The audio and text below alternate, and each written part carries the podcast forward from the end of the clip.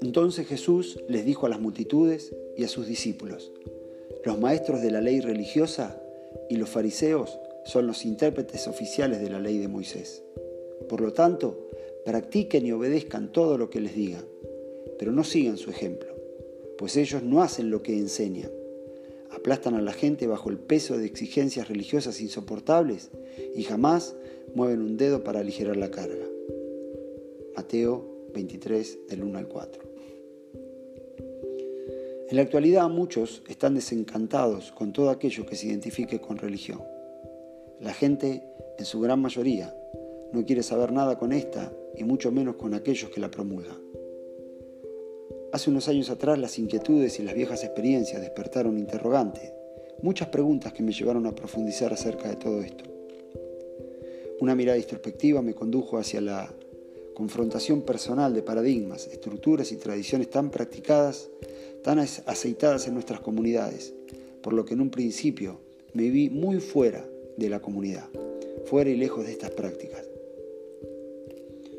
Al correr el tiempo esa misma voz fue trayendo sanidad, claridad y siendo respuesta a muchas de las inquietudes que al igual que a mí, muchos hoy están muy lejos del verdadero sentir del reino de Dios.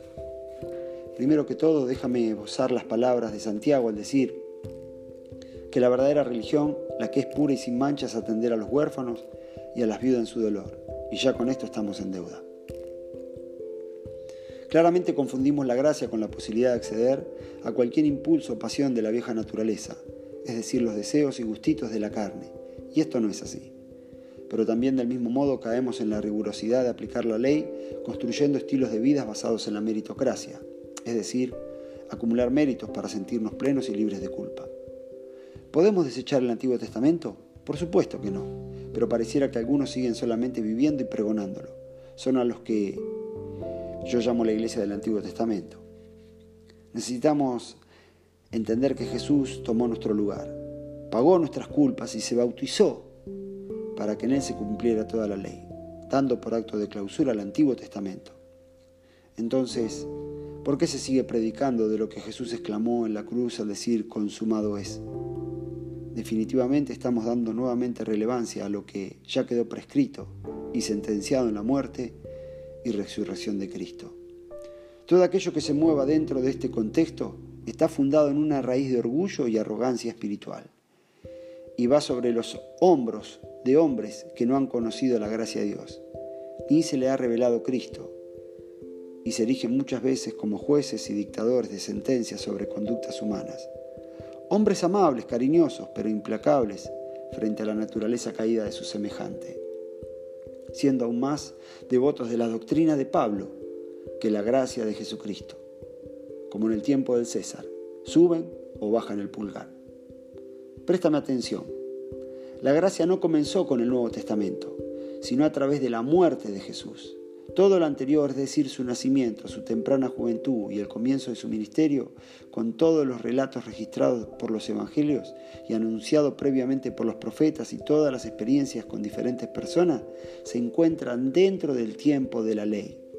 Pertenecen al antiguo pacto, al antiguo testamento.